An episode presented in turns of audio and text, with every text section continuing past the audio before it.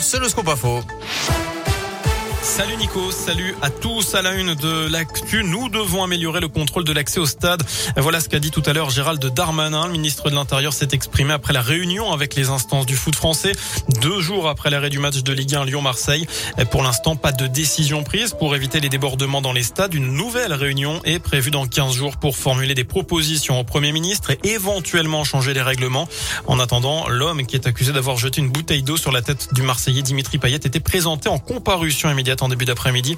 Et puis dans le même temps, un jeune Indinois de 17 ans a comparu à Bourg devant la justice pour mineur pour détention de fumigène durant ce même match. Et justement, pensez-vous que les fautifs doivent être interdits de stade à vie? C'est la question du jour sur radioscoop.com. Vous êtes pour le moment plus de 90% à dire que oui. Vous avez jusqu'à 19h pour répondre sur notre site internet. Dans le reste de l'actu, plus de 300 foyers privés de courant la nuit dernière dans des hameaux de Condessia et Saint-André-sur-Vieux-Jon. Une voiture a fait une violente sortie de route et a percuté un transformateur électrique avant de prendre feu. Aucune victime est à déplorer. Les occupants de la voiture ne sont d'ailleurs pas restés sur place et sont repartis dans un deuxième véhicule qui le suivait sur la route. Toujours dans l'un, près de 200 moutons saisis par la justice début novembre dans un élevage de Belay. L'agriculteur avait déjà été condamné cet été pour abattage illégal, la peine lui interdisant la pratique de l'élevage pendant 5 ans. Euh, sauf que lors d'un contrôle, selon le progrès, les gendarmes et un inspecteur de la SPA se sont aperçus que l'homme continuait son activité. 188 bêtes sont donc saisies et recueillies par la SPA et une association de protection de la nature.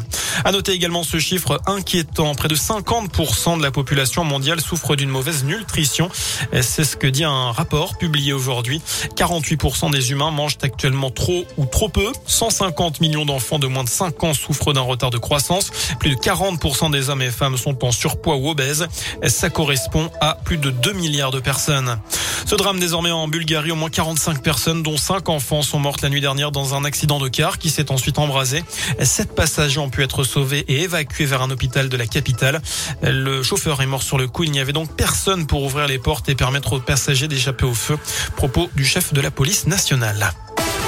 On passe au sport côté terrain du foot. Lille ce soir en Ligue des Champions, cinquième journée de la phase de groupe. Les nordistes qui jouent contre les Autrichiens de Salzbourg à 21h. Et puis chez nous, on notera la belle initiative d'Anthony Ribelin.